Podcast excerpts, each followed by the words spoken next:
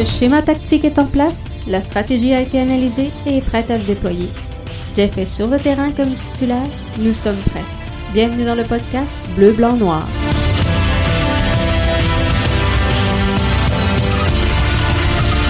Bonsoir tout le monde et bienvenue à cette nouvelle édition du euh, podcast Bleu, Blanc, Noir, l'édition du 28 septembre 2020. Mon nom est Jean-François Morancy et je serai avec vous donc pour les 30 prochaines minutes, comme c'est le cas quotidiennement, du lundi au vendredi sur nos réseaux sociaux, donc Facebook, YouTube ou encore sur la plateforme Twitter Periscope. Je vous invite à tout moment à participer à l'émission en cours si vous l'écoutez pour la première fois en direct et euh, l'émission sera rendue euh, disponible également en lien audio tout juste après euh, l'émission. Donc, ce soir, on troque un peu la froque de BBN Media, du podcast BBN pour euh, celle de la culture soccer d'ici, la culture soccer de chez nous. Je pense que l'optique n'a jamais été aussi belle pour un jeune qui rêve de devenir un euh, sportif professionnel de haut niveau à, la planète soccer. Donc, euh, le, timing, comme on dit, il semble parfait présentement, mais la question que je me pose sincèrement aujourd'hui, c'est est-ce qu'on fait le travail euh, à ce niveau-là? Et est-ce que euh, les avenues qui sont proposées à nos jeunes pour devenir joueurs professionnels sont les bonnes? Il y a comme une, euh, une différence marquée et marquante présentement en ce qu'on observe dans la réalité du sport au Québec, c'est qu'il y a de plus en plus de jeunes qui fréquentent les clubs de soccer qui rêvent de devenir le prochain Lionel Messi, le prochain euh, Cristiano Ronaldo. Très peu euh, d'entre eux réussiront et euh, c'est ça pour l'ensemble du sport professionnel. Que vous soyez au soccer, au football, que vous soyez amateur de basket, de hockey, mais on observe quand même une certaine coupure présentement au niveau du soccer où il y a très peu d'introduction de joueurs d'ici, euh, de joueurs québécois et canadiens au sein euh, des euh, clubs professionnels versus les gens qui, composent le bassin d'athlètes qui sont disponibles. Donc, très peu de joueurs, si je vous fais une comparaison avec le hockey, très peu de joueurs peuvent rêver atteindre le plus haut sommet, soit euh, la Ligue nationale de hockey. Mais euh, malgré tout, on en voit quand même plusieurs issus de la LHGMQ qui, euh, chaque année, donc, iront à tout le moins, là, auront une invitation, une signature, peut-être un contrat à deux volets avec une formation professionnelle. Mais au soccer, ben, on, on, le voit tranquillement, pas vite, ça s'en vient. On a, par exemple, Alfonso Davies avec le Bayern qui euh, fait très bien. On a Jonathan euh, David avec euh, Lille qui vient de signer, qui a joué son premier match officiel cette semaine. Mathieu qui est avec nous chaque soir. Le tirage de la Gold Cup est en direct. Euh, suis-nous les infos, Mathieu. Je vais euh, transmettre ça à notre auditoire en cours de euh, soirée. Donc, est-ce que la structure de soccer permet à un jeune de rêver à jouer pro, à gagner sa vie avec le ballon rond? C'est un peu ce que je veux qu'on qu'on discute aujourd'hui. Et je vais partir avec ça le rôle est à qui de vendre la culture foot au euh, Québec? Parce que, on se le cachera pas, là, euh, les jeunes qui euh, se font des, vedettes, se font des, rêves dans leur tête de jeunes, jeunes hommes, de jeunes femmes en devenir et rêvent de devenir un athlète professionnel. Ils ont des modèles, ils auront des, des, des gens qui suivent, mais on, on, a peut-être un fossé générationnel, pardon, où euh, la culture de soccer n'était pas euh, implantée. La culture foot n'était pas implantée euh, avec peut-être les, les, dernières générations. Il y a un vent de changement qui s'en vient. On est en train d'instaurer cette culture-là, mais c'est le rôle à qui de vendre cette culture soccer-là? Est-ce qu'elle arrive toute seule? Est-ce qu'elle arrive par l'offre qu'on a à la télé, la couverture médiatique qu'on a dans les journaux, dans les stations de radio, est-ce qu'elle arrive par euh, des ambassadeurs comme euh, par exemple un Samuel Piette, un Alfonso Davies, un Jonathan David? Euh, c'est tout ça mis en place, fait ensemble un tout, une certaine poutine où euh, il y a un lien qui fait en sorte que on réussit à vendre cette cette culture foot là qui euh, n'est pas encore, soit dit en passant, gagnée au euh, Québec. Donc le, la pratique du soccer va bien. Elle est encore beaucoup récréative. Elle s'en vient de plus en plus poussée. Je pense qu'on s'en vient avec des, des, beaux projets pour l'avenir et pour le développement du soccer.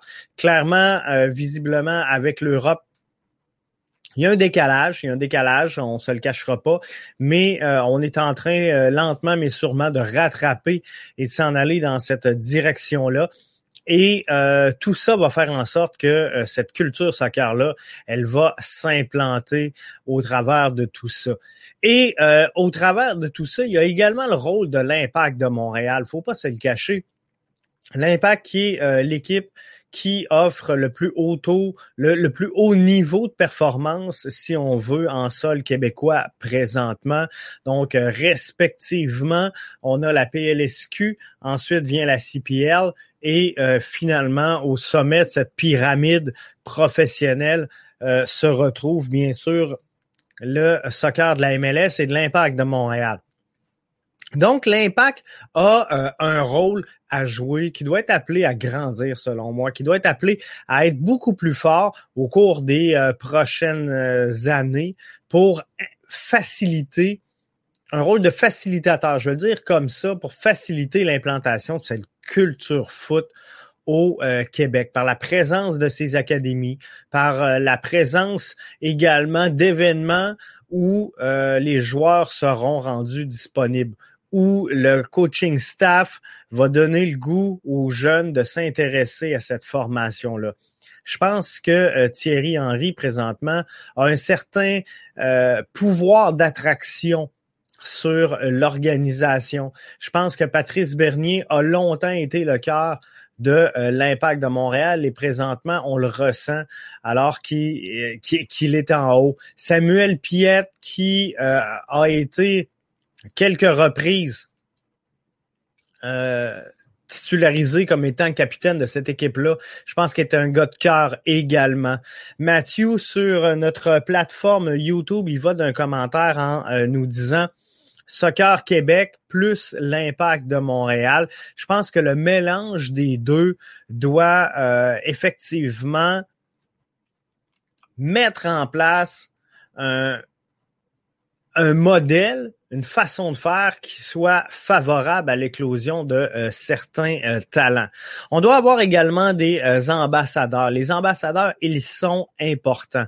Donc, il faut maintenir un lien étroit selon moi, avec les gens qui sont en place ou qui ont déjà été là et qui ont occupé un, un poste, un siège, une place, une position sur le terrain qui euh, fait en sorte qu'ils ils amènent au débat, à la construction, à, à l'érection du projet une certaine notoriété et également une certaine crédibilité. Donc, on en a au Québec des euh, ambassadeurs et euh, je pense que Patrice Bernier peut être un bel ambassadeur pour l'implantation de la culture soccer au Québec. Samuel Piette peut être un, ambassadeur. Et même s'ils ne sont que de passage, des joueurs qui ont marqué l'histoire de l'impact deviennent, sans nécessairement le vouloir, également des ambassadeurs de ce mouvement-là. On pense à, Marco Di Vaio, on, parle on pense à Didier Drogba. Je pense également à Ignacio Piatti, qui, à leur façon, ont été donc des vecteurs de euh, ce changement-là qui s'instaure présentement. Donc, euh, il y a une structure, une structure qui est euh, établie. Et quand je vous disais que on s'en va dans le bon sens. On va juste regarder présentement la réalité du soccer au Québec. Je vais euh, essayer de le vulgariser pour ceux et celles qui euh, vont écouter le podcast en, en audio, mais je vous dirais que au Québec, le développement du soccer passe par six grandes organisations, soit Soccer Québec, soit les clubs, les ARS, Soccer Québec, donc la Fédé québécoise, euh, le cheminement professionnel, donc via l'Impact, et euh, Canada Soccer, tout au sommet de cette pyramide-là, qui offre des euh, possibilités accrues. On peut penser justement à, Alfonso Davies, qui a passé par un peu le parcours là de Canada Soccer en étant entre autres sur l'équipe canadienne. Jonathan David l'a fait également. Bref,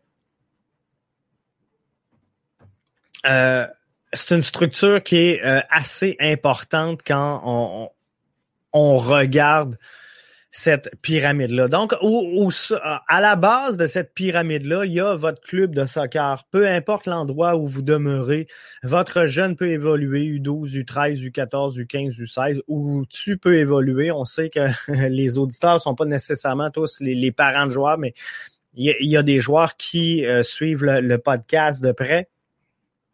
Alors, tu as la chance d'évoluer et euh, dans vos clubs respectifs, hein, vous savez comment ça marche. Il y a le soccer A, le soccer 2A, le soccer 3A, qui euh, longtemps a été un peu sous une formule de promotion-relégation à laquelle on va mettre fin avec le programme de reconnaissance des clubs.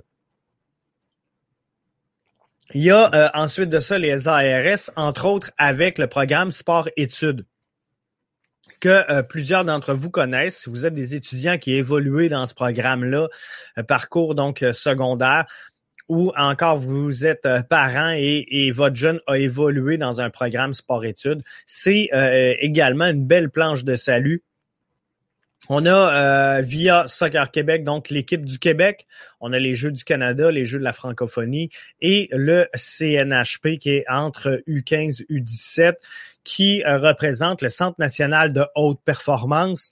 Donc, un euh, centre où euh, peuvent se développer énormément des, des, des, joueurs qui ont été identifiés comme étant à fort potentiel.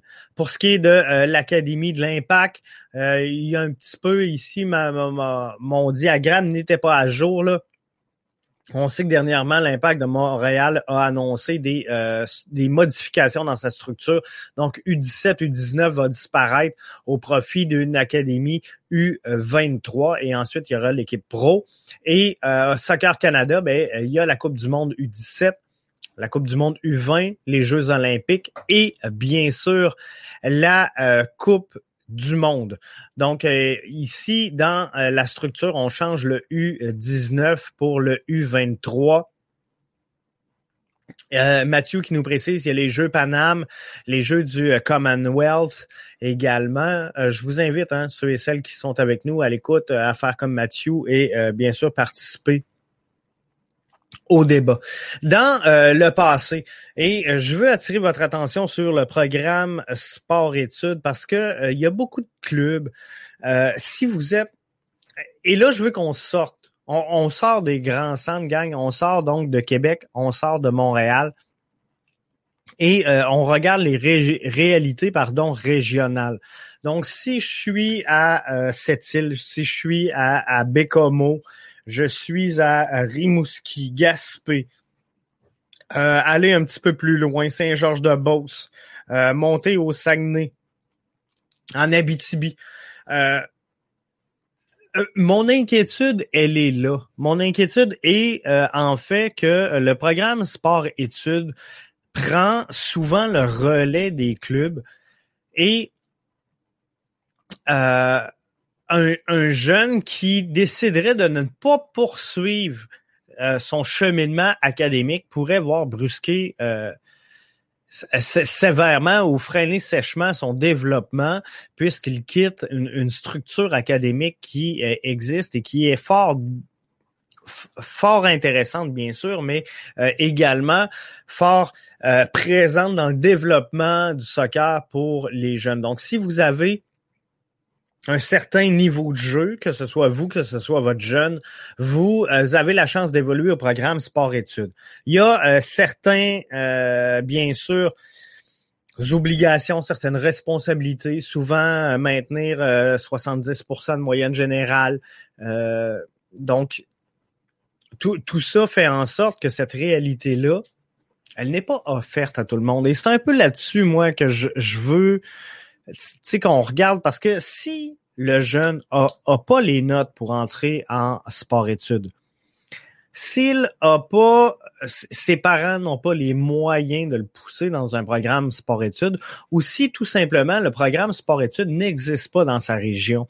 Donc, qu'est-ce qu'on fait avec ce jeune-là? Souvent, il va faire du sport parascolaire, donc soit après l'école, euh, deux, trois petites écoles qui vont s'arranger ensemble dans leur région. Mais tout ça fait en sorte que, euh, en bout de ligne, on est en droit de se demander combien on peut perdre de pépites qu'on n'est pas capable de développer parce qu'on perd dans cette structure-là vers le haut. Et là, il arrive, bien sûr, le programme de reconnaissance des clubs. Donc, si euh, je regarde un peu euh, tout ça et euh, qu'est-ce qui se passe avec le, programme de reconnaissance des clubs, c'est un programme qui se fait donc sur quatre niveaux où on va essayer de offrir aux clubs, aux formations, des, normes pour un soccer de qualité. Ça, ici, là, on, va être dans le programme de, de, base, si vous voulez. Donc, si vous voulez jouer au euh, soccer récréatif, votre club devra avoir des normes pour un soccer de qualité. Deuxième étape, il y aura la reconnaissance régionale. Donc, au sein de votre région, votre club pourra euh, évoluer et euh, se bâtir. Mais encore une fois, c'est en lien direct avec la qualité de la, formation, qualité des formateurs, qualité des organisations, qualité des clubs. Il y a la reconnaissance provinciale au euh, Québec. Donc, le soccer vraiment euh, compétitif de haut niveau et euh, bien sûr la reconnaissance nationale qui se situe et se situait déjà devant tout ça. Et moi, je posais la question sur les réseaux sociaux. Qu'est-ce qu'on fait euh, passer le secondaire 5, par exemple, si une pépite poursuit, ne poursuit pas, pardon, le cheminement scolaire, c'est quoi ces options pour avancer dans le soccer s'il quitte le RSEQ? Parce que, pardon, on va s'entendre, euh, pour moi, à mes yeux, puis vous pourrez m'arrêter là euh, via les commentaires sur Facebook, Twitter ou encore YouTube si euh, je me trompe, mais pour moi, à mes yeux, le, plus beau développement qu'un jeune peut avoir présentement, c'est euh, de partir avec son club, d'aller en euh, sport-études soccer, de faire un cheminement collégial 3A, bien sûr, et finalement aller sur le circuit universitaire pour ensuite rejoindre PLSQ, CPL, et euh, éventuellement MLS, l'Europe, peu importe. Mais pour moi, c'est comme les marches à franchir, elles sont là. Donc, aller dans ton club, aller en sport-études, poursuivre euh, sur le, réseau du RSEQ collégial, universitaire, euh, se diriger vers la PLSQ, CPL et les pros. Pour moi, c'est ça. Mais s'il quitte, là, le, jeune veut aller à l'école des métiers, veut euh, pas nécessairement, c'est pas tous les jeunes qui euh, ont des aptitudes et une attitude à poursuivre euh, le cheminement scolaire. Organisation Soccer Placement, qui est fort possiblement la seule la seule et la plus crédible organisation de placement au Québec pour vos jeunes qui sont en développement de soccer nous répond, ça dépend, ça dépend de beaucoup de choses. Ça dépend de son projet personnel. Ça dépend de sa volonté à faire des sacrifices et de sa patience. Mais avant tout, on lui recommande de ne pas abandonner ses études. Donc ça, c'est sûr que c'est le, le meilleur des mondes.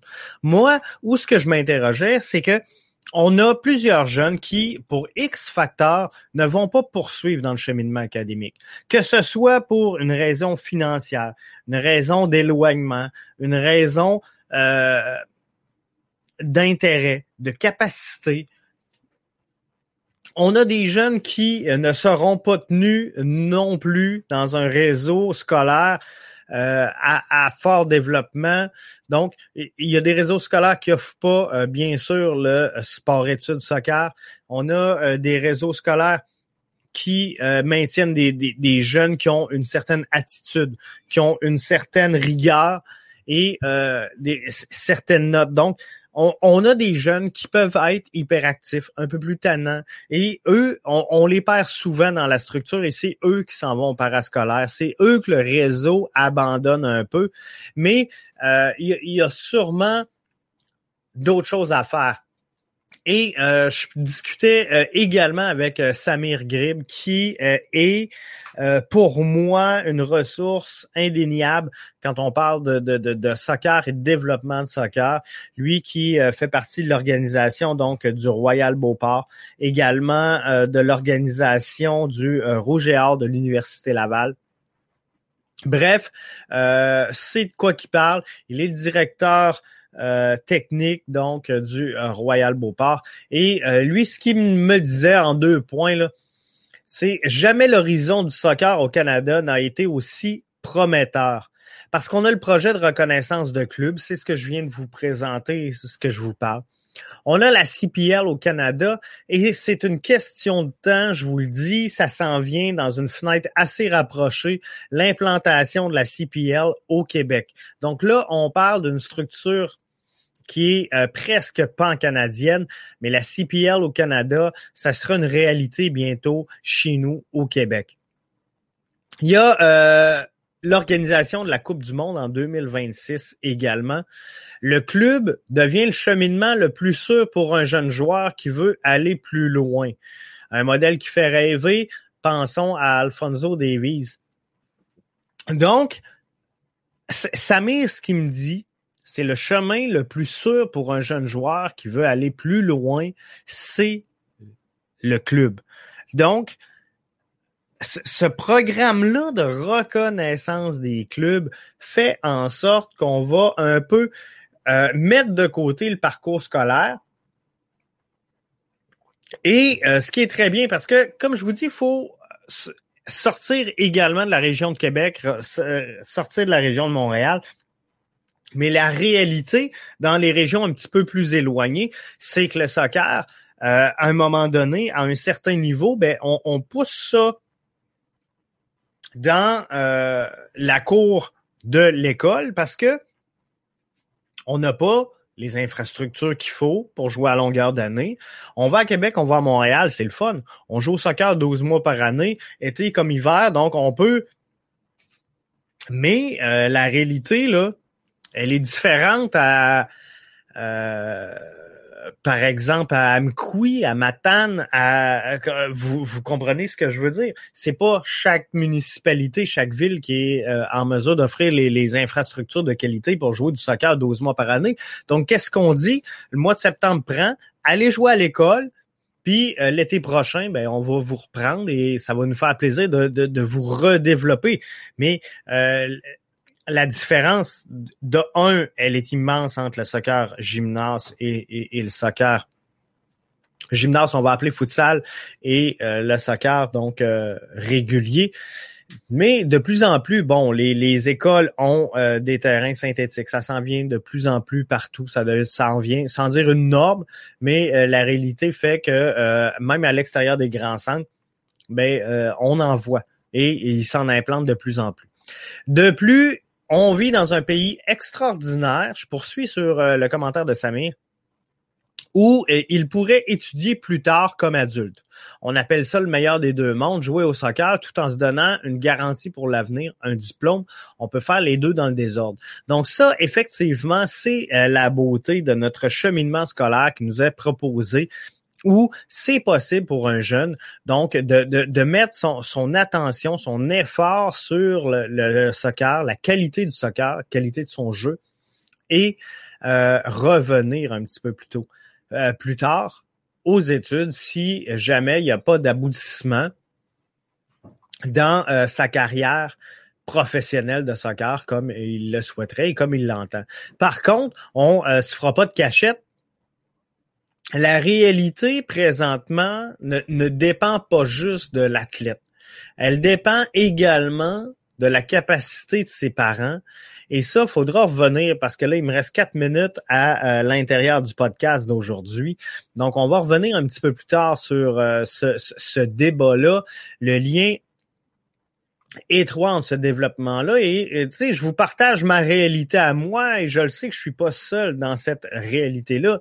Mais mon jeune à moi, j'en ai trois euh, des jeunes à la maison. Je demeure à Rivière-du-Loup, donc mon jeune aspire encore et euh, rêve encore à une carrière professionnelle dans le, monde du soccer et c'est correct.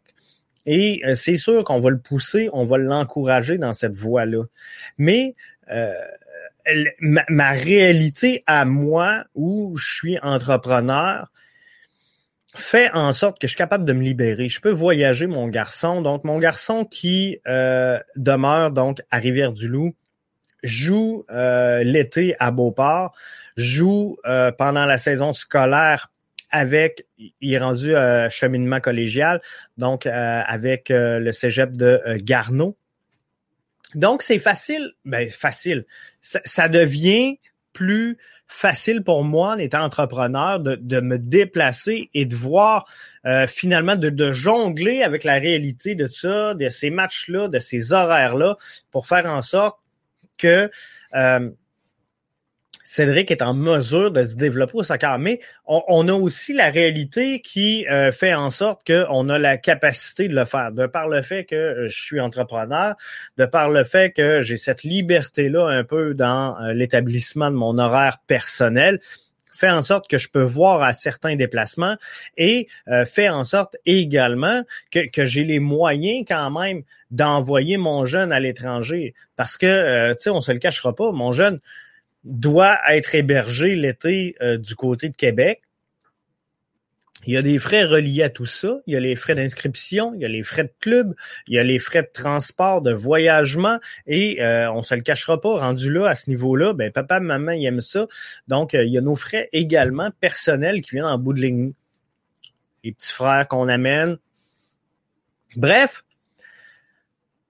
c'est pas nécessairement ouvert à tout le monde la réalité présentement du soccer comparativement à certains modèles européens. Et dans un prochain podcast, on va revenir là-dessus, les euh, modèles européens.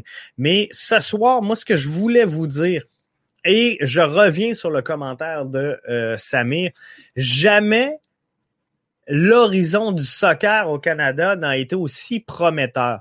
Donc, si tu es un jeune, si euh, tu es le, parent d'un jeune qui aspire à quelque chose de grand dans le soccer, le projet de reconnaissance des clubs, la CPL qui va s'en venir, la PLSQ, il, euh, Samir le mentionne pas, mais la PLSQ qui euh, existe présentement, l'organisation de la Coupe du Monde en 2026. On a euh, également le CNHP pour au, niveau scolaire, mais euh, secondaire. Donc, il y a le CNHP qui existe, il y a l'équipe Québec, il y a l'équipe Canada. Bref, on, a une panoplie de choses qui sont là, qui sont présents et qui existent dans l'univers du euh, soccer québécois qui fait en sorte que euh, la fenêtre, elle est belle pour vendre le soccer présentement. Oui, il faut l'argent. Oui, il faut le temps. Oui, il y a l'école. Oui, il y a la persévérance scolaire mais il y a euh, par-dessus tout, et euh, là je finis avec le, le, le, mot on va dire comme ça, de euh, organisation soccer placement, ça dépend de son projet personnel, de sa volonté de faire des sacrifices et de sa patience. Donc, les jeunes, ceux qui sont à l'écoute et qui rêvent encore d'un projet pro, votre volonté à faire des sacrifices et votre patience fera foi de tout.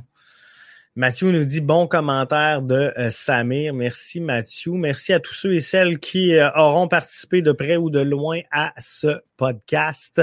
Encore une fois, je termine en euh, vous parlant un peu rapidement de l'impact parce que c'est notre fer de lance ici dans le podcast BBN. Donc, on a confirmé ce matin le départ d'Evan Bush en direction des Whitecaps de Vancouver. En échange, l'Impact de Montréal obtient un choix de troisième ronde au Super Draft 2021. Un choix qui ne euh, devrait pas avoir beaucoup de retombées si on se fie aux expériences antécédentes de l'Impact de Montréal qui euh, a, passé son tour plus souvent qu'autrement sur les choix de repêchage.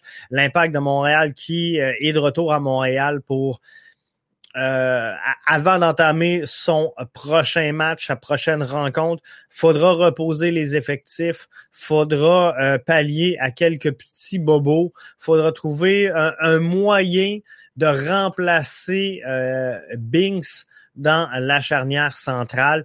Donc tout ça, on va l'analyser avec vous demain soir dans le podcast Bleu, Blanc, Noir pour la suite des choses et pour mettre la table sur ce qui s'en vient. Mais c'est sûr que le podcast que vous avez écouté ce soir, on y donne suite un petit peu plus tard cette semaine. Donc, merci d'avoir été là, bien branché au podcast BBN, que ce soit sur euh, Facebook, sur YouTube ou sur Twitter.